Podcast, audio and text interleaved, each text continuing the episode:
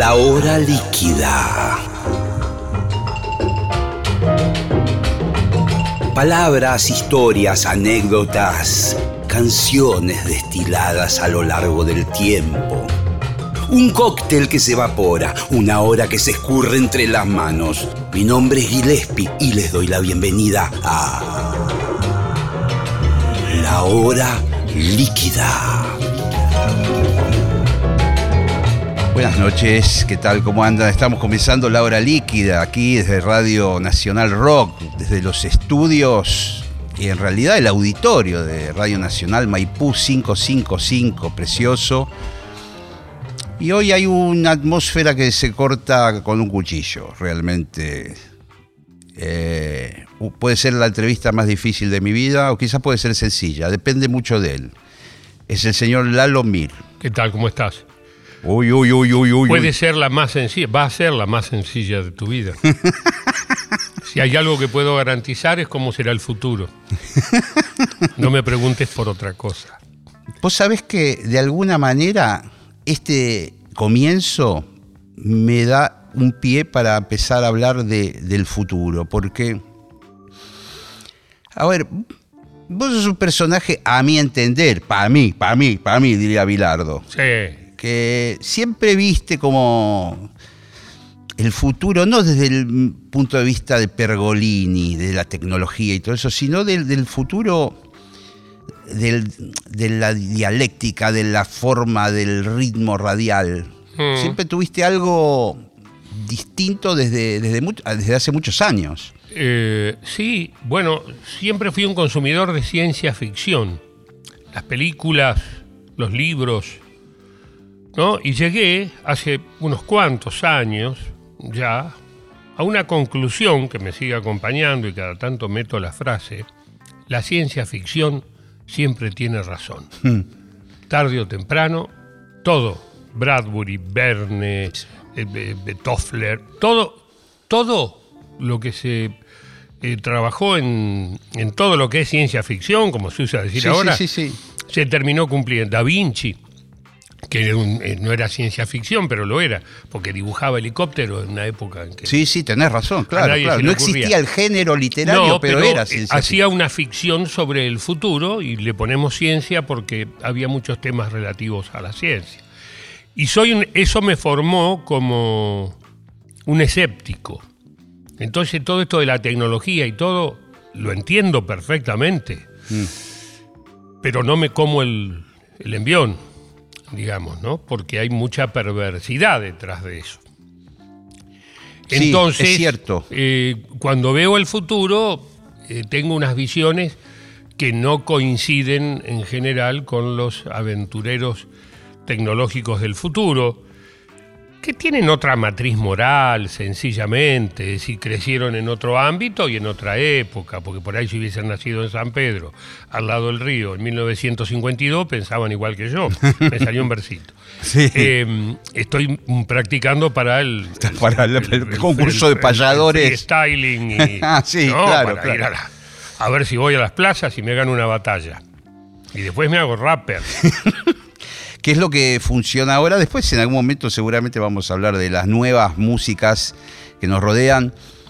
Pero volviendo un poco a lo que vos decís y tratando de, hilvanar, eh, hay algo en los tecnócratas que, que, es la fascinación por los aparatos, por la, por la cuestión tecnológica, pero queda como muy atrás el espíritu humano, ¿verdad? O sea, la idea, eh, por lo que yo interpreto, la tecnología puede avanzar mucho, pero la, la calidad de vida quizá no avanza. No, el problema no es la tecnología, o sea, la tecnología es una herramienta, son herramientas bienvenidas. El problema es el uso que se hace de la tecnología, que se le da un uso político. A todo le damos un uso político, la vida es política, esencialmente. Pero a ver, lo voy a hacer gráfico para todos los que puedan estar escuchando a esta hora. Eh, cada vez usamos menos las manos. El ser humano, al comienzo de los tiempos, era sobre todo físico, acción, y después empezó a pensar, empezó, ¿no? Vino de la observación, viene de la ¿no? Observa y luego actúa, en definitiva, tiene que usar todo el cuerpo, tiene que cazar, tiene que carnear eso, tiene que llevarlo a la casa, tiene que hacer choza, herramientas, armas. Es decir, el- utilizábamos el cuerpo 100%. Eh, y hoy hemos dejado la actividad manual, prácticamente ha desaparecido, quedan algunos pocos oficios y en general el artesano, el oficio hace siempre lo mismo, o sea, maneja muy pocos Es verdad, músculos. es cierto. Antes, en la antigüedad, en la edad de piedra, tenías que mover hasta los músculos del culo por si querías sobrevivir, porque tenías que entender de las, de las plantas, de la hierba, de los Del alimentos, clima, del de- clima, de, venía- si de venía- dónde venía el viento, del frío cuando llegaba de las cosechas, de cosas, ¿no? Hoy no sabemos nada. Si estamos menos preparados para la supervivencia, porque dependemos de la tecnología, que es una gran comodidad. ¿No? Entonces, con esa comodidad nos venden todo y es como una religión, creemos. ¿Cuál es la religión? Hay dos religiones, las más extendidas del mundo hoy. No son ni el catolicismo, ni el islam, no, son el dólar, que es una religión, algo, un mito en el cual la gente cree. ¿no? El dólar es el mito más extendido del mundo, los chinos, los cosos, los rusos, todo es dólar. Y la tecnología. La misma tecnología se le vende a todo el mundo. Eh, ¿Y qué entregamos a cambio de esa comodidad? No usamos más los dedos. Ya la luz. Bueno, entregamos la- todo prácticamente. Entregamos el control. El control Claro. que de alguna manera es la mente. Porque si ya no tengo que escribir, ¿no? que era una de las pocas actividades que quedaban en el ser humano, escribir con una lapicera, con una máquina, con un teclado, con una computadora, ahora vos hablas y la máquina escribe. No solamente escribe, sino que puede pensar por vos. Le decís, escribir una carta a fulano pidiéndole disculpas. Y la carta sale Es genial, perfectamente escrita. Sí, sí, sí, sí. Entonces entregamos ese poder que teníamos, se lo entregamos a las máquinas. Y como el cuerpo ya lo utilizó la máquina, ¿no? Nos hizo primero esclavos, después nos hizo obreros y empleados y todo lo demás. Y hoy ya el cuerpo del ser humano somos vagos y llegamos tarde, nos enfermamos. Mejor las máquinas. Sí, sí, sí, sí. Pero vendrán por nuestra mente, ¿no? Es lo. eh, porque de alguna manera que ya- el, ya el control de la máquina hace eso, que vos no decidas. Decide un sistema por vos. Vos fijate. eh, Disculpen, eh, que soy un poco escéptico. No, pero está buenísimo. Y yo coincido. eh, es más, coincido en muchas de las cosas que decís. No en todas. Sí, hay- que- Bueno, puede, ser en todas. todas, puede ser en todas. Estaba pensando, mm, cuando hablabas de los oficios y del otro día, yo estaba viendo a mi hijo escribir, tiene 21 años, tuvo que escribir sobre un papel. Tomar una nota en un papel con una Sí, sí, claro. Y yo lo veía y escribe en imprenta. Sí, claro.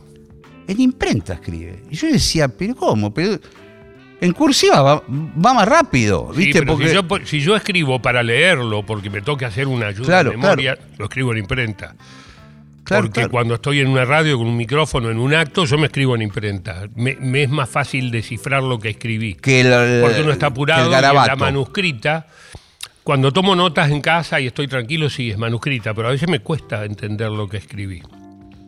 Y vos, vos sabés que yo veía lo que tardaba, claro, evidentemente ha hecho toda su secundaria con la computadora, escribiendo sobre la máquina, y, y claro, no tiene esa habilidad que teníamos nosotros. Pasó también, por ejemplo, en el mundo de la música, con la gente que escribía música en pentagrama.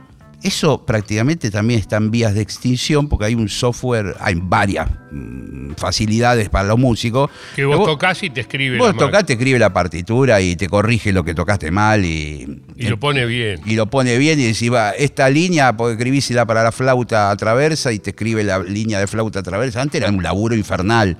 Estaba la gente que, que componía, que tenía que estar la partitura, que tenía que tener buena caligrafía, porque después se lo daba a otro y decía, loco, ¿qué me escribiste acá? Claro. Eh, Y, era, y exacto en el lugar donde va del pentagrama. Exacto, era un don. Y después estaban los copistas, que laburaban de eso para las orquestas. Entonces decían, bueno, escribile todo al fagot. ¿Viste? El chabón escribía. Hoy es un botón y ya tampoco nadie hace caligrafía musical. Mm. Eh, vos Ya no es un botón. Ya cada vez menos botones. Claro. Escuché una entrevista a un tecnológico del, del Sí, marketing. sí. Dice que ahora, la- viste que en una época, en los 80, por ejemplo, los vos te comprabas un auto o un equipo de música y tenía que tener mil botones. Sí. Era fantástico. Sí, sí. Cuanto más botones tenía, mejor era. Sí, claro. Ahora, Má- más funciones, más hoy se usa posibilidades. el high-end o un auto, no tiene botones. Es pantalla táctil y voz. Sí, sí. Ya no hay botones. La luz, prenda luz, aire acondicionado, Sí. ¿no? Caliente tapa baño, por decir, ¿viste? Vos das instrucciones, levante cortina y al teléfono. Alarma en 15 minutos en la cocina. Mi mujer Laura le habla al teléfono, yo no. sí. Yo lo escribo. Todavía soy Todavía. troglodita. Lo que pasa es que escribí sobre el vidrio. Porque sí, ya sí, pero tampoco lo escribo con existe- le A, B, C, D. Sí, sí, sí, sí. No, Laura dice alarma en 15 y el teléfono dice alarma en 15. Comprendió. Genial. ¿Entendés? Y es un teléfono como el mío. El mío también lo debe hacer. Sí, pero lo hace. No, no sé cómo se hace. Porque me cansé. Yo aprendí mucho de fierro, de máquina, de grabadores, de digital, las primeras computadoras, los editores. Todo eso lo aprendí. Me cansé. No, y está bien, y llega un momento que. Bueno, justamente mencionaste. Me gustaría hablar, meternos un poco en, en- en tu estilo, que, que- que es muy personal, muy único en la radio. Donde vos. No sé, a mí me daba la sensación, por ejemplo, en la época de Animal de Radio, por darte un ejemplo concreto, que había cosas de audio que las hacías vos. Sí, O sí, claro. sí. Yo trabajo el audio Efectos, desde cortinas. Buenos Aires, una divina comedia. Desde Rock and Pop 1990 empecé a editar directamente yo, con ayuda de otros editores, obviamente no todo yo. Sí, sí, pero. Pero lo que a mí se me ocurría a las 2 de la mañana lo terminaba yo y lo llevaba fresquito a la radio de la mañana. Es decir, que vos en tu casa tenías armado un kiosquito. Tengo, tengo. Seguís teniéndolo. Sí, lo sigo teniendo, sí. Es más, grabo la- eh, eh, relatos, cuestiones documentales, publicidad, todo. Vos. Yo, eh, mandame el texto. Muy raro ir a un estudio, pasa a veces que hay un director y que va la y que quieren ir los, qué sé yo, Creativos. los creativos y qué sé yo, entonces por un estudio, pues en mi casa. El lugar es un lugar para mí. No es para recibir gente y que escuchen en un parlante sentados en un sillón. No tengo esa, esa comodidad. Creo que no la tenés tampoco porque no te interesa meter No, gente. tampoco me interesa porque me pueden dirigir. Claro. Enchufo, yo tengo teléfono de línea, lo meto al híbrido y están todos escuchando en sus casas. Y si quieren un Zoom, hagan un Zoom, lo que ustedes quieran, mandame el link. Y yo grabo y vos estás escuchando en línea este, lo que estoy haciendo, me estás viendo, cómo estoy vestido, todo si querés. Si no apago la cámara. Hubo una época donde hiciste unas transmisiones, no sé si lo seguís haciendo en Instagram, eh, donde hacías, agarrabas tres o cuatro noticias de actualidad. Fue en el momento que. de Pandemia. pandemia En o año sabático, no me acuerdo.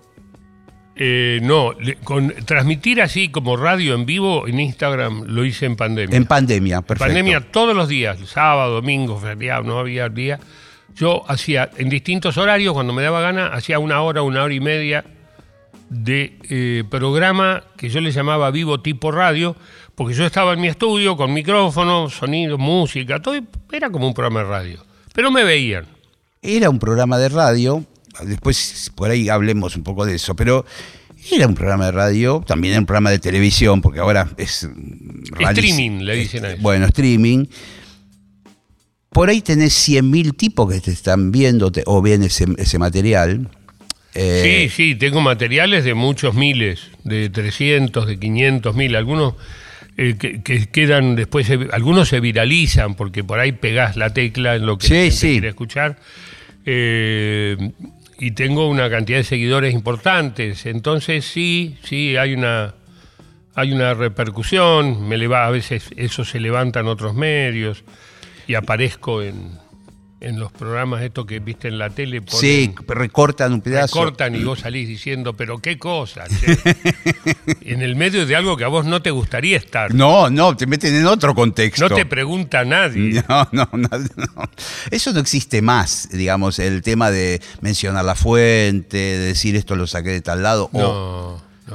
No se digamos, chequea nada. se contextualiza de acuerdo a, a lo que a mí me interese. Si vos dijiste algo que a mí me conviene con políticamente o ideológicamente, te meto ahí. Ah, lo, me- lo meto ahí, lo recorto y por ahí vos querías decir otra cosa.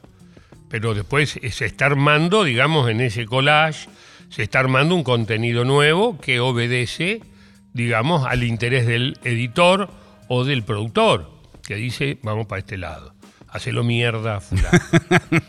Entonces buscan todas cosas eh, y, y nada, y a veces da un poco de impresión, porque a veces no es nada, apareces ahí como un separadorcito en algo divertido, Sí. con Moria Casani. Bendita TV, poner una cosa así. Pero de pronto están bajando. bajando, bajando línea dura y te- me ponen, digo, bueno, me ponen a mí que yo no estoy en, en el segmento. Pero bueno, son las reglas del juego de hoy y van a ir cambiando. Igual de todas maneras vos has construido con tantos años de trayectoria y como una coherencia en tu forma de ser, un lugar donde todos sabemos que vos ese juego no lo jugás.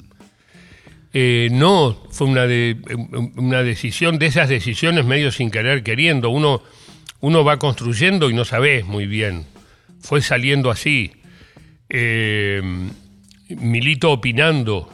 No soy, no hago partidos. Claro, Es decir, soy re político. Pero no me vas a enganchar. Yo Sí. critico por igual, es decir, tengo una base, es decir, critico el sistema. Cri- A ver, eh, si hay un sistema, una organización, una institución o una persona que tienen poder y otras personas, instituciones que no tienen poder, yo voy a estar con los que no tienen siempre. Porque los que tienen poder, los partidos políticos, los gobernantes, los dueños de las empresas, los sindicatos, todos, no solamente tienen poder, tienen plata, tienen abogados, tienen todo, no necesitan que yo los defienda. Me da un poco de impresión a veces cuando veo a conocidos o amigos que entran en un lodazal sí, sí. ¿para qué? ¿No? Entonces, este ascetismo me permite desde una neutralidad, que no soy neutro, defiendo al más in- inhábil, al más pobre, al más... Siempre voy a estar del lado de él. Entonces, entre un empresario y un obrero, estoy del lado del obrero. Entre un gobernante y un pueblo, no me importa qué partido sea, estoy con el del pueblo. El gobernante va a usar el poder en función del poder y de su ego y de su vanidad. Acá, en China, en Rusia, en la provincia de Tucumán, de Jujuy, que ahora está muy en boga, en Tierra del Fuego y en Madagascar. Es algo inherente al ser humano. Entonces yo para mí el poder es eso. Y tengo esta visión. Y esta visión me ha abierto, sí, como una especie de camino de un tipo que Sí, no entro, no entras. no entro en la chiquita, porque para mí es la chiquita esa. El ser humano es algo mucho más grande. Sí, sí. Eh, la Feria de las Vanidades ya me cansó. Sí, la verdad que sí.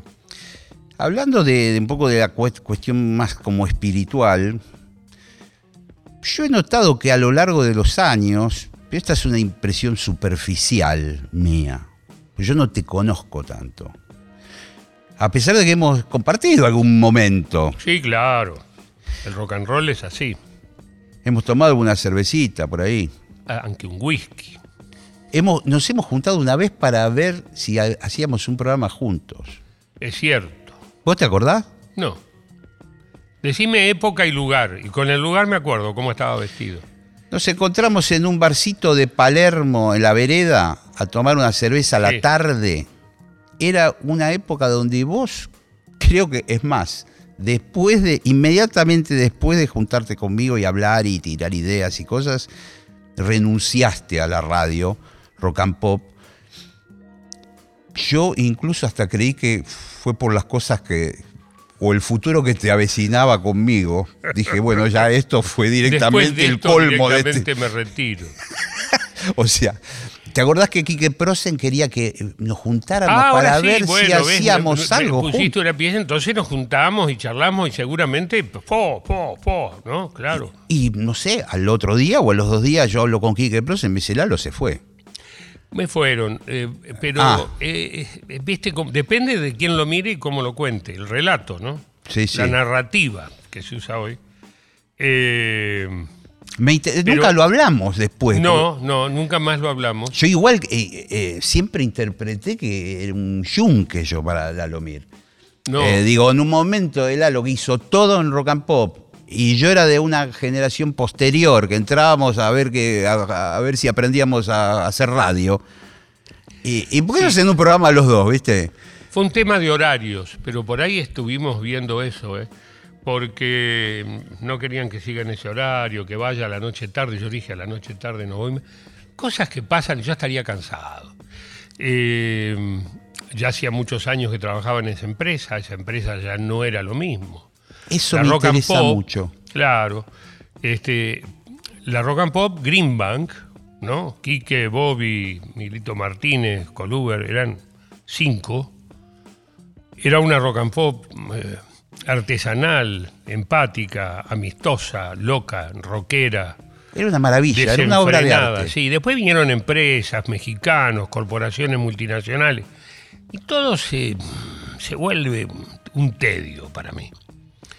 Entonces, tal vez estaba cansado. Después me fui a otra empresa más grande todavía. Y estuve en Mitre y en la 100, 10 Me años. acuerdo la 100. perfectamente. Eh, pero bueno, cosas de la vida. Eh, eh, ¿Te costó, tuviste algún tipo? A mí a- todavía hasta el día de hoy me da como una especie de tristeza. Yo estuve 10 años en Rock and Pop. Vos seguramente estuviste mucho más. Y te vuelvo a repetir que yo entré con una camada de, de- de- de nuevos conductores que éramos muy improvisados, quizás en el mal sentido. Pero digamos, cuando yo entro a la radio, vos eras consagrado, Bobby, La Negra, etcétera. Nosotros éramos como unos pibes ahí que. eh, pero que subimos a una Ferrari. Sí. De alguna manera radialmente. Ustedes dejaron una Ferrari. Iba primera la radio. Y nosotros subimos ahí y, y venía uno y te regaló una campera de Aerosmith, el del sello discográfico te invitaba a ir a Los Ángeles a ver no sé claro. qué. Nosotros Hemos viajado. subimos a, ese, a esa Ferrari, que la dejaron ustedes andando, tomando la choqués. Pero, pero algo pasó que hasta el día de hoy, el otro día me, me llamó Gustavo Olmedo para participar en un programa de él. Y también estuvimos hablando extrañamente de la rock and pop y ahora lo hago por segunda vez en poco tiempo. ¿Qué fue lo que pasó con esa radio que tenía todo? Inventar, ustedes inventaron todo, después todas las radios se parecían. Eh, bueno, empezó la, em- em- empezó la participación capital, es decir, empezó a no ser más, o sea, las radios históricamente en la Argentina y creo que en el mundo, las dirigía, las hacía un tipo que le gustaba la radio. Entonces, Radio del Plata, el director era un abogado que era amigo de los dueños de no sé qué, de una bodega de Mendoza que tenían una radio y el tipo era, le gustaba la radio. El director artístico era él. Llamaba a los conductores y decía, bueno, ¿qué vamos a hacer? Era algo muy de, muy de entre casa, como era una pyme. Muy bien. Los medios se empezaron a agrupar, entonces a hacer grupos y a hacer multimedios y todo esto. Entonces, ahí empieza otro funcionamiento. Cuando Greenman se va, pero quedan los muchachos, queda Quique, queda uno de los Coluber creo que seguía, el otro se fue. Bueno, de alguna manera siguió con una inercia. Pero después cuando se vendió eso y ya lo compró otro grupo, que era un grupo que compraba cosas con plata de no sé quién, que después no pagaba y no empezó a pagar los sueldos, cuando no anda la canilla en el baño, no anda nada. Wanda nada. Eh, eso pasó. Y entonces el amor se va, va cambiando la gente, los originales estábamos más viejos y cansados. El rock ya no era el rock. No, porque en el primer momento inicial que vos comentás, donde Daniel Greenbank además tenía su agencia de representación, rock and pop y los shows y rock and pop y, los artistas era sola- lo mismo. una sola cosa. Era una sola cosa. Venía de Calto, venía, qué sé yo, Iron Maiden, y te aparecía en el estudio a la tarde eh, Sí. Axel Rose, o te aparecía eh, Slash, o te aparecía Phil Collins, qué sé yo. Depende de cómo estaba armado el tour y de cómo Greenman tenía los negocios con el manager, ¿no? Eh, che, hay que hacer un toque porque venimos lento de entrada, sacalo por teléfono a, Sí. a qué sé yo, no Sí, sé, sí, era sí. así. Eh, Y había una continuidad entre, lo- entre la música y, y todos los que nos gustaba el rock. Particularmente yo bueno, era La oyente. lista era una lista Claro. que la hacía la rock and pop y después cada conductor programa, Mario y este y, y Coso al principio, que fue el primer programa, Feedback.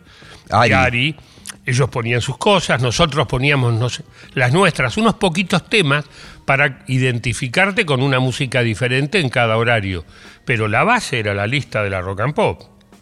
Entonces la música era 24 horas al día, rock and pop. ¿te Sí, sí, sí, claro, claro. sí. Que era alucinante también escucharla por la noche, en esas largas noches de, de- de adolescente. Bueno, hubo una época, yo creo que la de mayor penetración de rock and pop, que fue en los 90.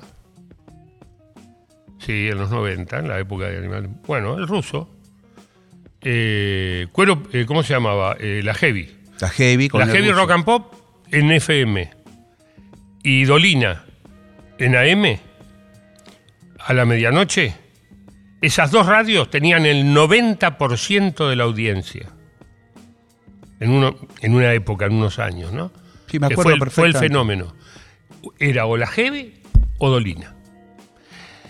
Eh, esa época fue maravillosa de rock and pop. Después se empezó, que era la época de cuál es a la mañana, Animal de Radio, La Negra, no me acuerdo si tenía. No, no, había, estaba Di Natale, las madrugadas eran unos programas informativos bastante buenos.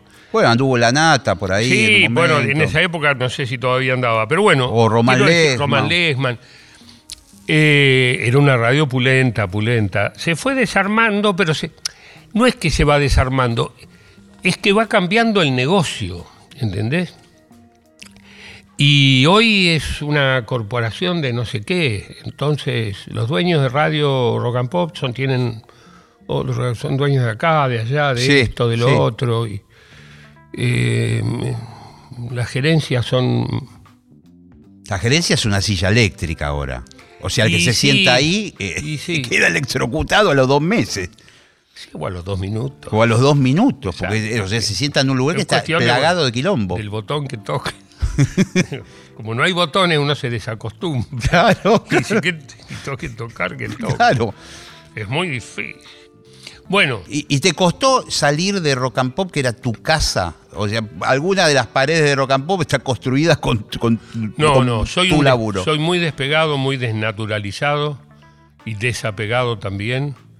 No tengo mucho problema en irme de una casa, en cambiar de lugar donde vivo. Bueno, tuviste tu época de Del Plata. Eh, tuve mi época de Del Plata, tuve rock and pop, volví a Del Plata. eh, Bueno, volví a rock and pop. Ah. Después me fui a. rock and pop con Del Plata de nuevo. Después me fui a Mitre, de Mitre pasé a la 100, de la 100 hice un año de la pop. Y en el interín de rock and pop y todo eso hice Chile, 11, 12 años de Radio Concierto y Radio Futuro en Chile. Eh, o sea, lo mío siempre fue moverme, viajar, no quedarme en un lado quieto.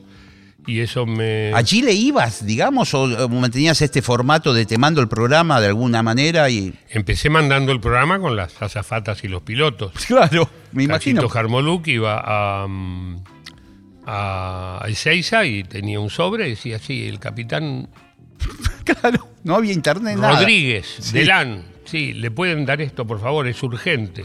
Sí. Capitán del avión. Eh, sí. Y Rodríguez llegaba a- al aeropuerto de Pudahuel y alguien decía, Capitán Rodríguez, sí, no le dieron un sobre. Así era el, el claro, courier claro. que usábamos. ¿Y qué salías una vez por semana? Una vez por semana. Argentina Rock, era como Y me imagino. los, los BBC Pops. Era un programa de una hora con un todo lo que pasa en la música argentina. Estaban fascinados los chilenos con el rock argentino. Sí, sí, Soda sí. Stereo, Virus, y cosas, Dulce 16, Los Twigs, Charlie García, Sumo, Abuelos de la Nada. Siguen 84 estando empecé. fascinados. Tienen Sí, un- 84. Y, y fue un furor, una hora los domingos a la tarde, me empezó a llevar, ¿cómo se llamaba esta chica? No me acuerdo, a un programa de televisión, yo hablaba un poquito. Bueno, el tema es que me dicen, ¿no querés venir a hacer radio en el verano? Y había que ir a Viña del Mar. Y dije, sí, si vengo me quedo. Me quedo un mes. Fui un mes, probé. Fue bien. Y después empecé a hacerlo todos los días, el programa de radio, lunes a viernes, una hora, 4 pm. Mira, 9 pm se llamó 4 Sí. pm. A 4 de la tarde. Y iba cuatro días. Iba, por ejemplo, miércoles, me tomaba un avión temprano. Y Ya es una locura. miércoles, jueves, viernes, faltaba, dejaba grabado cosas. La época de eh, Radio Bangkok. Eh, porque el 86 no hice radio, estuve sabático. Y el 85 estaba en Del Plata. Ahí empecé a viajar, creo que en el 86. Y mm, iba esos cuatro días más el sábado, y a veces un poquito el domingo, y me grababa todo el mes. Grababa letra. Metía, metía, Metía, metía, metía, y después venía Méndez, Jorgito, un gran editor, que, que im- importamos desde Viña del Mar a Santiago, lo que se vino a vivir a Santiago, que era una bestia editando, y él armaba los programas, y yo te decía la hora, la temperatura, todo. ¿En estaba, serio? Sí, Todo- sí, tenía cintas de todo. La temperatura es fácil, la hora es más difícil porque hay que armarla. Este, pero como teníamos un. Uy, mirá, ya, ya casi las casi las 5. Claro. No decís la hora. Claro. Pero eso iba en un rango de tenía de 4 a 5, no eran tantas horas. Había algunas con minuto, por ahí si le pegaba la ponía con minuto. Qué hijo de puta. Eh, Vos sos un Orson Welles. un Orson. Welles de la radio sos vos. Vos Fíjate las datas, las ideas, que, que- las locuras que hiciste. Sí. Y, y bueno, y allá traía cosas para acá. El jingle de Radio Bangkok, hola señora, hola señora, Sí. aquí llegó el despertador, lo grabé con Méndez en Viña del Mar. La última semana de un verano escuché una música y dije, a ver, empecé a escribir una letra, tenía un Fostex, ocho pistas, yo quería usar el Fostex. Qué divino. A cinta. A cinta de un cuarto, ocho pistas. Sí, sí, sí. Entonces pusimos la música en un estéreo, dos pistas, tiré la letra en otra y después me hice coritos y cosas en las. Sí, me acuerdo, era muy gracioso. Dos más estéreo. Claro, tenías canales para Pero eh, ma- masterizado por nosotros, o sea, nunca lo tocó un, un profesional, era algo, una producción amateur, amateur, amateur, por un operador de radio y un locutor, ¿no? Entonces tenía esa convicción de cortina que todo el mundo la cantaba. Sí, sí, sí, sí, era muy pegadizo, era muy divertido. Radio Bangkok fue un programa como una especie de Sgt. Pepper de los Beatles. Fue una cosa de experimentación, Sí. de, locura total. Yo creo que a la distancia cobra eso. Cuando lo hacíamos, no, no- no- hacíamos un programa de radio eh, muy influenciados por una cultura satiricón, humor, Sí, la pero no noticia estaba- rebelde, Ah, bueno, noticia. semanario insólito. Quiero decir, había en ciernes una nueva cultura de comunicación, Castelo, Becerra, Ginsburg, que eran, bueno, eran las mismas trupes que andaban en humor y en, Sí, sí, sí, sí. y en, y en eroticón, satiricón, que eran revistas que pasaron a ser de humor a ser revistas de, mayor peso Sí, sí. editorial y político. sí, tenés razón. Este, y tenían un humor que era el, que era el nuestro porque crecimos con eso. Entonces, claro, pero nadie había de- decodificado eso en radio. no, bueno, nos tocó a nosotros. Pero si no Claro. éramos nosotros, alguien iba a ser. ¿Y cómo aparece Bobby? De hecho, Ginsburg y Castelo hicieron radio mucho y. y Yo laburé bastante con Bueno, Castelo, vos ¿te acordás? laburaste mucho con Castelo. sí. Con Ginsburg hicieron, no sé, el ventilador, no sé Sí, cómo se sí, el llamaba, ventilador. muchos años. Y después lo que hicieron en la tele, que era una locura también, ¿no? que Eh, vos también estuviste. yo estuve en el último año de la Rebe- Noticia Rebelde. O sea, éramos como un grupo. Y después Bobby Flores, Quique Prosen, qué sé yo, era gente que ya venía de esta. de esta. del rock. Pará, pero pará, vamos a poner un punto acá. Porque, bueno, Quique, tremendo melómano, hasta el día de hoy. Quique es como un disjockey, eh, musicalizador tipo muy apocado en cuanto al aire y todo eso. Sí, sí, Obviamente no. Sí, él, bueno, él era un personaje, Cacho de Castelar, Sí. y después estaba detrás de la escena. era- Bobby también, o sea, un, gran musicalizador, gran melómano, una gran oreja tiene Bobby. DJ, y él sigue siendo DJ. Sí, pero también eh, el negro era, Era corto. era cortito. Que noche a noche, te decía, y ya estaba. Claro, claro, bueno, con la boquita chiquitita y con una, una vocecita. los dientes. Claro, porque tiene muchos dientes. Sí, te le sobraron. Y después lo tenías a Douglas, que era un demente. Pero Douglas era un actor. O sea, Claro. Douglas entró. Douglas era el, el- el gráfico de la revista Rock and Pop, artista plástico y Sí. diseñador gráfico.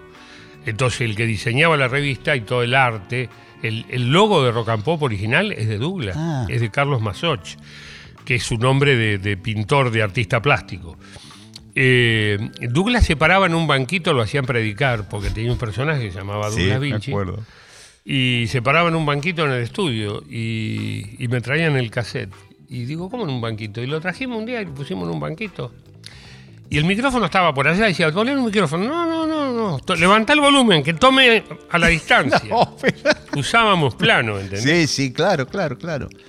¿Y De, de hecho, la mesa, o sea, el hecho de que Quique y, y- y Bobby empiecen a salir al aire, primero estaban parados con el micrófono en la mesa en un segundo plano. Que venía el ingeniero y me decía, no se escucha lo que dicen. todo sucio, claro. Eh, segundo plano. ¿Entendés lo que es? Si vos estás en tu casa y alguien hablando en el fondo de la habitación, tenés que hacer así. Claro, claro. La vida es así. Eso fue novedoso. Sí, sí, era novedoso. Sonoramente era rarísimo el programa. Sí. Rarísimo. A mí me Entonces, había planos, había derecha izquierda, el- usábamos el estéreo, eh, usábamos el tollback al aire, Guillo fue el primero. Este, no sé si fue antes Gonzalito en, en- Feliz en domingo. Domingos para la Juventud, Sí, no yo sé. eh, o Feliz Domingo, no sé cómo se llamaba, Sí. eh, que también usaba tollback en Canal 9. Y nosotros, que yo le dije, no, el tollback no salía al aire, lo escuchabas en el auricular. Claro, estaba Y mientras inventado. me hablaban yo me callaba y me decían, ¿por qué dejaste un bache? ¿Y por qué no se escucha al operador? Le digo al, al ingeniero, ¿me podés poner el tollback al aire? ¿Para qué? Me dice, ¿para qué hable el operador? Me dice, el operador no habla. Guillo, vení, sí, háblale. Hola, dice, ¿viste que habla? Bueno, eso Era- después quedó como instalado en Rock and Pop como Sí. una característica de todos los operadores. tenían Podían hablar, Podían hablar. sí. La negra también lo usaba mucho. Mm. Te voy a hacer una especie de ping-pong que es una idea choreada de Luis Majul. Odio el ping-pong. No, bueno, no es un ping-pong. No dije realidad. odio a Luis Majul. No, no, no, porque no. la gente interpreta mal. No, pero el otro día vi que en el programa de él tenía un candidato a, de estos, de, de- de las, de las PASO, Sí, y le ponía unas fotos y le hacía hablar. ping-pong. Bueno, me encanta el ping-pong. No, no, pero no es un ping-pong. Es que quiero que, para a- A ver, a tocar ver, a ver. tres o cuatro referentes de- de la época y Vamos. a ver qué opinión vos tenés. Voy a arrancar de atrás, ¿eh? Sí. Antonio Carrizo. Es maestro de maestros, eh, una persona muy leída, bueno, un amante de los libros y un locutor de raza. De él, yo crecí con el sonido Carrizo. O sea, para mí, maestro. Maestro, para mí Maestro. también. Coincidimos, coincidimos. Maestro. Y me, y me gusta mucho encontrar cada tanto entrevistas de él. Impresionante. Algunas, algunas son muy locas porque hay una saga de entrevistas a ajedrecistas. Sí. a De que estos capos que venían. En la época de- que la, gente compraba el diario y seguía la, ponía el diario y estaba armando un café y hacía las jugadas de Casablanca o las jugadas de, de Pano en Argentina o de Naidorf o de... Exacto. ¿Entendés? Sí. Había un yankee también que era muy. Eh, Fischer, Fi- Bobby Fischer. Bobby Fischer, después que había un jugaba ruso. con Karpov, Exacto. con el ruso, y era como que se paralizaba todo el mundo mirando por televisión partidos de ajedrez. Sí. El ser humano es capaz de cualquier cosa. Pero vos sabés qué maravilloso que es escucharlo a Antonio Carrizo haciendo una entrevista a un ajedrecista y hablando de la vida. Porque en definitiva, todos los temas remiten a la persona, al espíritu de la persona. y a la vida, y a la muerte, y al Sí. amor, y al odio, y al desencanto, y en la poesía. Otra foto. Héctor Larrea. Maestro. Otro maestro, pero distinto, ¿no? Eh, otro maestro como distinto, o sea, Eh, Carrizo, reflexión, cultura, para mí. Eh, Titor, eh, velocidad, ritmo, excitación. Yo tengo de los dos. Sí, sí, sí. Y tengo de Guerrero, Uy, Guerrero Martínez. que Otra fue para mí el que me rompió la cabeza. Sí, a mí también. porque fue el que desarmó todo esto y lo armó de otra manera. Entonces, un tipo durante cinco horas, solo con su voz, sin cortina, sin los informativistas, sin nada, te mantenía pegado al parlante. Y eso era una magia muy especial de él, de cómo construía lo que hoy llamamos narrativa. Qué lindo. si todo, viste que todo el mundo pone la palabra narrativa 20 veces Sí, en un sí. minuto, no sé cómo hacen. La Sí. narrativa va a terminar hundiéndonos. Icónico también. Sí, ¿eh? icónico es otro, sí. icónico. Eh, eh, Guerrero Martínez, yo lo he escuchado en pro- en programas poniendo un disco con la púa arriba de- de- del surco y, con- y hablando y escuchando un disco tema por tema sí, y me voló la cabeza. sí. De boleros, cosas raras. Y decodificaba de un modo, era muy juguetón, que el mecanismo que yo utilicé después en mi producción, 9PM, Radio Bangkok, tiene que ver con Martínez, esa parte de romper la lógica, la lineal. ¿No? La radio era lineal. Sí, Hola, sí. ¿qué tal? Buenos días, ¿cómo están? Acá comienza tal programa. Totalmente. Va el primer tema, viene el primer tema. O sea, una linealidad. Un Sonoramente también, ¿no? Sí, sí, y discursivamente, narrativamente Sí. también. Sí, claro. Eh, ¿Cómo era la otra palabra? Icónico. Vos- era vos icónico. sos un personaje icónico de la radio. Entonces, eh, en 9 pm eso se empieza a romper. Va un texto que no dice que es una apertura, que está puesto sobre un disco que es una canción, ¿no es cierto? Y que encaja en los lugares donde nadie canta, y cuando termina el tema pega con otro y vos te das cuenta después de un rato que eso fue la apertura. Eso es muy Martínez. Sí. Eh, el ritmo mío es la REA y el compromiso y el hecho de estar conectado y todo eso es, es carrizo de alguna manera. Así que son tres maestros en uno solo. Eh, Bueno, acá a veces en el programa hablamos con muchos músicos que vienen y, y yo pienso que uno se va construyendo.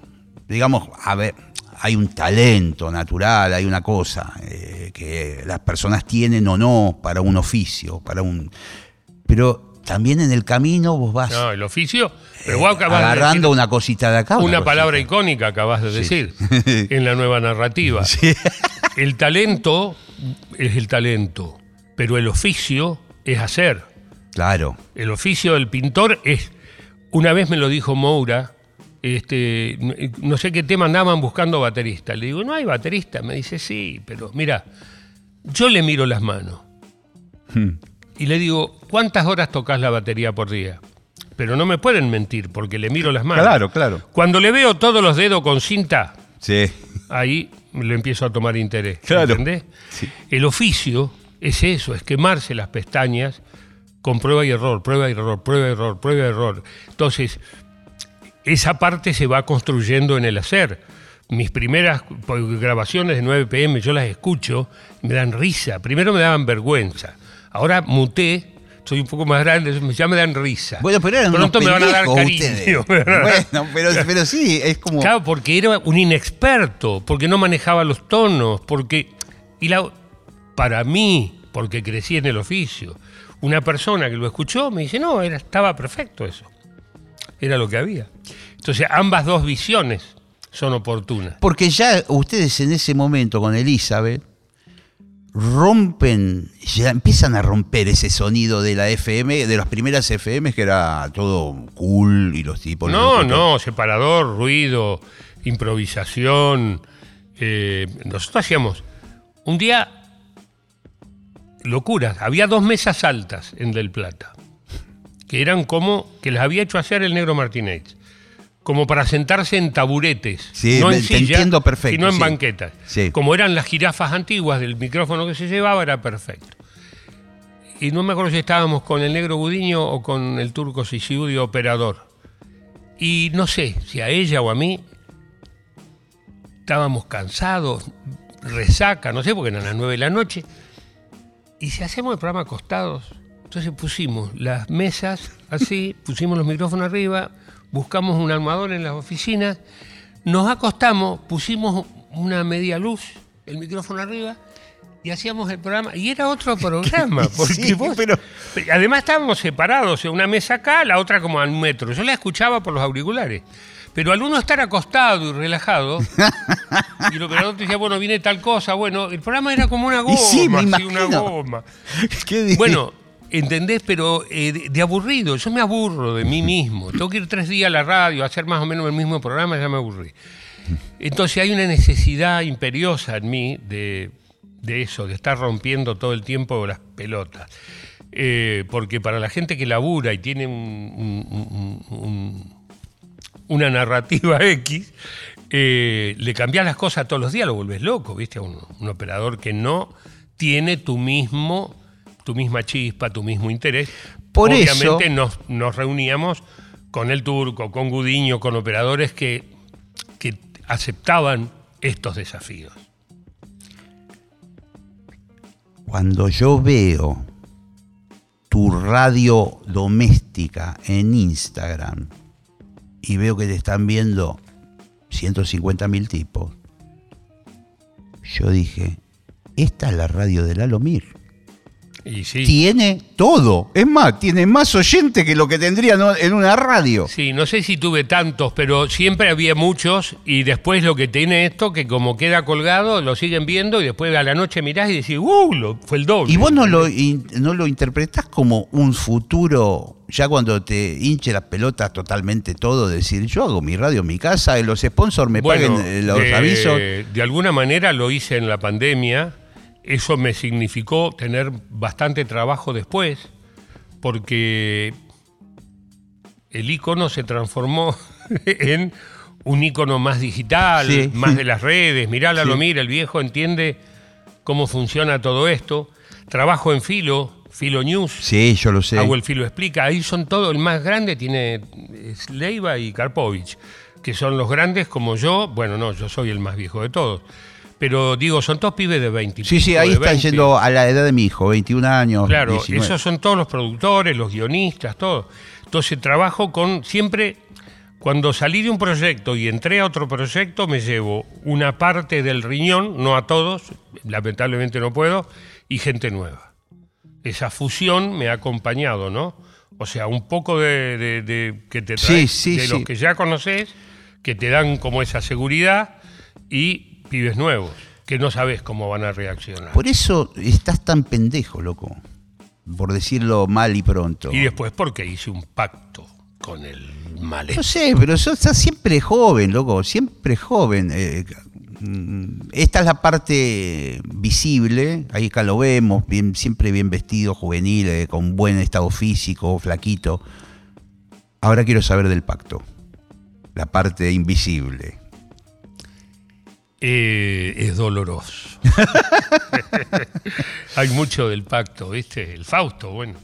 Eh, No, pero yo creo que vos hiciste un pacto, pero con algo benigno, con algo del orden del bien, y no sé qué es. Si vos empezaste a meditar o vos hay, hay algo dentro tuyo espiritual.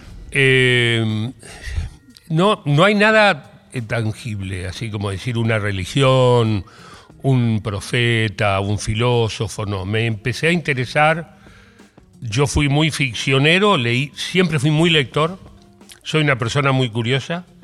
En algún momento, no sé por qué, decidí que la curiosidad se, se, se labura, ¿no? La Perfecto, capacidad de sí, asombro sí. se lustra Sí. todos los días y para eso hay que imponerse tarea, ¿no es cierto? Y son múltiples, ya forman, a veces la cuento, si quieren cuento un poquito Dale. para que tengan una idea. Eh, hago muchas cosas yo. Voy al chino, hago las compras, corto el pasto, cuando puedo. Cuando no puedo, llamo. Y hay gente que lo hace. Pero yo tengo que saber cómo se hacen las cosas y tengo que hacerlas para sentirlas. Entonces, por ejemplo, eh, tengo un impuesto que se paga dos veces al año que lo pago en el Banco Nación. Uh. A veces en San Pedro, a veces en Buenos Aires. Voy a la cola con los jubilados, porque es el de pagar cosas y la Sí, cola larga. Sí. y me preguntan, ¿qué haces acá? Claro. Y le digo, vengo a pagar. y tengo una charla. Yo me pregunto, los, los iba a decir payasos, discúlpenme, de las grandes informativas nacionales y los generadores de las narrativas, Sí. contenidos icónicos Bien. del país, ¿de qué hablan? Si hace 14.000 años que no se toman un colectivo, no subieron a un subte, no vieron una papa con cáscara. ¿De qué hablan en televisión? Con la verdad. No saben nada. Yo no ando diciendo que tengo la verdad, pero sé que la papa tiene cáscara y que un pollo tiene pluma. No nació al espiedo. ¿Se entiende lo que digo? Pero más vale. Eso es laburar la curiosidad. Eso es sorprenderte con las cosas simples todos los días. Esto, yo vine acá a Radio Nacional en subte. Yo no vengo más al centro, ni en taxi, porque es lo mismo que venir en auto. Llega un momento de tener que parar y manejar. Vengo en subte, charlo con la gente, me bajo en una estación, veo al linchera, cambió el linchera, hay otros, habrá muerto. Es decir, hay una hay un, hay un cosmos alrededor, somos humanos que vivimos un, en un colectivo, una sociedad. Pero bueno, hay una idea del aislamiento, del yo solo puedo, todo también, bueno, forma parte del devenir humano. Tampoco me asusta, no lo pongo en contra, no, yo soy este, el otro. Hubo un comentario que me hizo alguien sobre derechas e izquierdas, no como fulano, ah, por fulano, no, él está muy a la derecha. El- Yo tengo mano izquierda y mano derecha, vos también, todos somos. Los argentinos somos los más Sí. crossover. Sí, sí, es somos verdad. una los que se llaman de izquierda son tienen mil cosas de la derecha y los que se llaman de derecha tienen mil cosas de izquierda.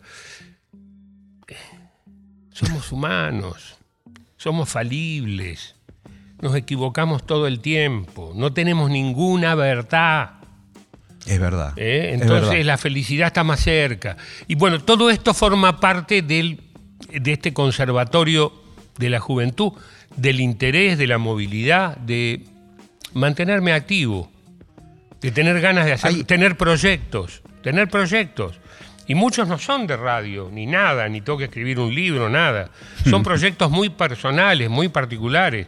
Hacer un viaje con una hija, este, ir a la Biblioteca Nacional, a, que nunca fui a la sala de lectura. Y pedirte Eh, un libro y sentarte ahí. y sentarte ahí ver cómo era, ent- ¿entendés? O sea, hay mil millones de cosas gratis para hacer que te despiertan el alma, que te ilustran la capacidad de asombro, que te despiertan la curiosidad. Hay que hacerlas. O te quedás sentado repitiendo la vida de ayer y la de antes de ayer. No es mi caso. Justamente quiero comentarte un episodio que seguramente quizás lo recuerdes vos, pero quizás no. Que fue una charla maravillosa, radial, que vos tuviste, creo que de forma casual, además, con Pergolini. Fue en el momento que vos te vas de la FM100 y un día, entiendo yo, estaba escuchando Vorterix yo, el programa de Pergolini. Pues yo escucho mucho, mucha radio todo el tiempo. Y apareces vos, escucho tu voz en el estudio. Y dice, ¿qué? Y Mario medio dice, ¿qué hace Lalo acá? Y no sé qué, y vos entrás y medio te sentás, decís que estabas haciendo un trámite de tu jubilación o algo por el estilo, que estabas averiguando porque te ibas a jubilar. Algo así Sí. es el comienzo. No sé si eso que decías era en broma, lo de la jubilación. No, por la edad, da. Y, y empiezan a conversar y vos no estabas trabajando en ese momento en radio. Estabas en tu año sabático. Ajá. que después me gustaría que nos metamos en eso. Bueno, y vos hablabas desde este lugar que hablas que es maravilloso, pero encima sin estar laburando. Y él estaba Haciendo un programa. haciendo un programa con toda la neura del ritmo, de esto, del otro, de, y vos estás como floating ahí, tipo, bueno, ¿qué, qué viene? ¿De tanda? Bueno, y el otro estaba, viste.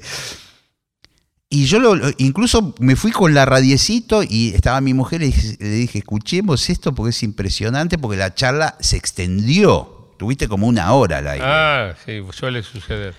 Y la- en un momento determinado, la- Mario te quería hacer laburar y vos no querías laburar.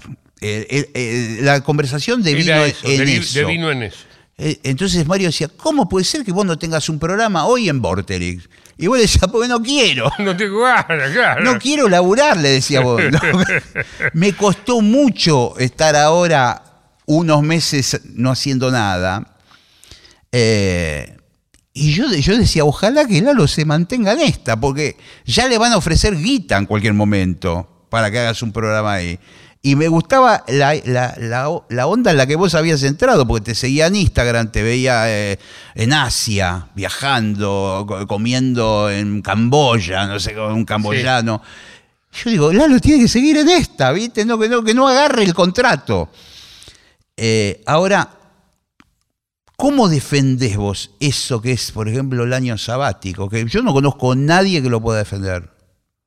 O sea, todo el mundo que dice, me voy a tomar un año sabático, a los dos meses está de vuelta laburando. Eh, bueno, Y vos lo hiciste varias veces en sí, tu vida. sí, el primero fue, todavía no, no jugaba en estas ligas. Mi primer año sabático fue en 1981.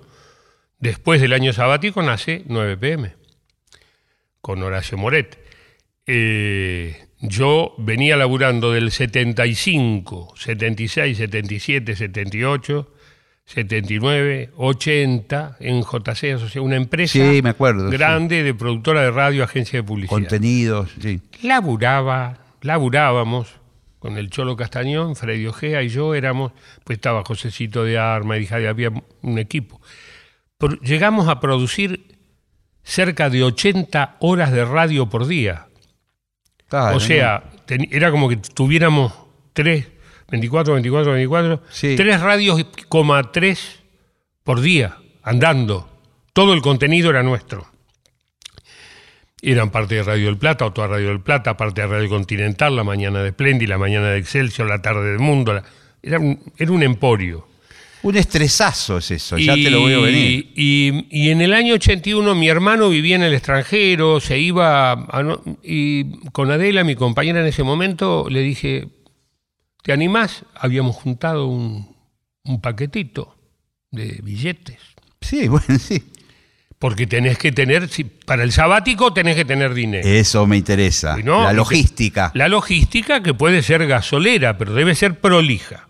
Porque si no, vos tenés que saber cómo llegás a- y cómo cuando volvés, cómo te reinsertás. Claro, pues si no ese año la pasás como el culo. No tenés Entonces plata. voy a JC y le digo, mira, me- se me dio por irme de viaje nueve meses, diez meses. Una locura. Digo, eh, ustedes ¿Qué?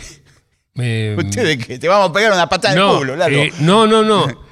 Me dicen, bueno, ok, este, mm, antes de irme me dicen, ¿no querés hacer unos despachos para Disco Radio, se llamaba? Un programa que iba después que había terminado Modar en la noche, Claro, bueno. eh, 81. Todavía no existía el submarino amarillo ni 9 pm. Y, y digo, dale, te hago los despachos. Entonces yo llamaba por teléfono, me escribía en un cuaderno unas crónicas de viaje donde ponía los discos que se habían editado. Era musical, todo, ¿no? Más, más Y musical. lo hacías desde cualquier lado del mundo. Desde cualquier lugar del mundo, una cabina telefónica, pum, agarraba el cuaderno y me mandaba tres o cuatro al hilo, duraban, que esos cinco minutos. Si no se armaba cola en el teléfono público, despachaba. Y iba saliendo de lunes a viernes a la noche a una hora, decían, y ahora conectamos con Lalo Mir, que está en Washington, y ahora está en Los Ángeles. Bueno, no, yo en Los Ángeles. Eso me dio una, un dinerillo Claro, porque también, porque yo ya no cobraba el sueldo. fantástico, un dinerito Eh, no había celulares ni nada, entonces cada tanto un llamado de teléfono y para antes de una Navidad aparezco en JC, vuelvo, día 20. Los últimos dos meses estuvimos en Brasil, veníamos del norte, de Estados Unidos. Eh, llego y me voy a JC, y entro y digo, buenas, buenas, Tacho, sí, pasá, que sé yo, paso, estaba el Cholo, Freddy y todo. ¿Cómo andan? Bien, bien. ¿Y qué onda acá? Dice, ahí está tu oficina, no la habían tocado. te salió genial, porque también el riesgo es que cuando vuelvas no Haya te- otro. Exacto. Y vos ya tenés que reacomodarte, ¿no? En el mejor de los casos. Eh, entonces tuve esa suerte. Fue mi primer sabático, 1981. Después tuve en 1986, cuando termina 9 pm, que fueron cuatro años de quemazón. Eh, y de mucho laburo en la producción también. ¿Ya tenías una gimnasia para decir el año que viene sabático empiezo a ahorrar? eh, bla, No, bla, bla"? no, me agarraba cuando estaba por terminar un ciclo, es decir, sabático 86. Después el 92, cuando vuelvo armo el Tutti Frutti en Del Plata, me había ido de rock and pop con la negra después de Buenos Aires, una divina comedia. Y ya de ahí después tuve hijas y los sabáticos desaparecieron hasta que cumplí 65, que fue en 2017, cuando me fui de la 100 Cuando fuiste a la charla que de Pergolini. escuchaste esta charla Eh, de Pergolini. sí. Exactamente. Después hice un año de pop y después soy sabático completo, tiempo completo. Ahora no hago más radio en vivo, grabo cosas para todo el mundo y, y trabajo cuando tengo ganas. Y sos feliz. Sí. ¿O querés volver al quilombo No, este? no, no, no. Voy a una, programa un amigo, digo, buena, ¿puedo venir? Y me quedo un día y ya está. y ya me voy tranquilo. Es una dosis, ¿no? Es como la abstinencia. Cuando voy, qué sé yo, voy los martes al programa de Siete Cases. Eh, que hago mi columna de música, dura 20 minutos. A veces me, cuando llego un rato antes y estoy escuchando, me dan ganas de meterme y participar. Pero no, no, ya está. Si tengo ganas, lo hago. Tengo todos los elementos para hacerlo. Es tan sencillo hoy, Sí, sí. es tan sencillo. eh, en mi casa, una página web, las hay todas en todo el mundo, una aplicación que vale 5 mil pesos y todo el mundo pone Lalo en el teléfono celular, o en la computadora, o en la tablet, o en el auto, en las radios nuevas, en todo lo que sea, y no necesito antena, no necesito nada. Nada. Y tramito a la hora que quiero. Y tenés los O puedo oyentes. invitar a otros a que se suban a mi radio, entonces hay programación, ponele varias horas. O sea, todo es posible. No tengo ganas. Ya laburé mucho. Tengo ganas de laburar en otras cosas. Tengo, bueno, hay una radio en San Pedro que se llama Radio Lechiguanas, que la fundamos con un amigo, una radio que no tiene estudio, tiene antena y transmisor y web. Claro. Está en un galpón de camiones. Bully, le mando un saludo, que es la gente que nos facilita la- la- el, el lugar donde está la antena, el transmisor y todo. Se maneja control remoto. Ahora la transformamos en un club, es una asociación civil sin fines de lucro. Ahora tengo a una comunidad haciendo radio. Qué Entonces, maravilla. esas cosas, porque las hago cuando tengo ganas, no tengo que ir todos los días a las 8 de la mañana. Entonces eso sí lo sigo haciendo. Y sigo eh, publicando cosas en Instagram y me llaman para hacer la locución de un documental y me llaman para esto, me llaman para lo Bueno, otro. los encuentros de estudio que es una maravilla. Los encuentros que los seguimos haciendo, con cuentagotas, pero los hacemos. Bueno, hicieron ahora una versión uruguaya. Uruguaya de ocho capítulos, exactamente. Estuve hace poco en Montevideo en el cumpleaños número 80 de, de Lugo, como le dicen Fatoruso. 80 Rada y 80 Fatoruso. Los dos cumplieron 80 este año. Eh, Dioses. Dioses. Sí, maestros De la vida. Y eso es. Gracias por esta entrevista. Por Farol. Yo te admiro mucho. Yo Vos no lo sabés. Yo Vos no lo sabés. Eh, no, sí, lo sé porque me lo has dicho. Pero yo también, en, no- en- en- en múltiples facetas. Eh, pero bueno, no estamos acá para hablar. Sí, ¿para qué estamos? Para hablar de nosotros. Escuchame una cosa, ¿para qué corro esto? Eh, hay mucho dramatismo suelto. Pero acá en el estudio. No, no, no, Ah, no, no. En el cosmos, Sí, en el planeta, sí, en la Argentimba. sí. Argentina. La Argentina. Mucho drama, mucho drama. Eh, La vida del ser humano es drama. Comedia, comedia dramática, una risa, un llanto. La frase del día para terminar es, no se olviden que siempre que llovió, paró. Nos encontramos la semana que viene. Gracias, Lalomir. Aquí en La Hora Líquida. Chau, pásenla bien.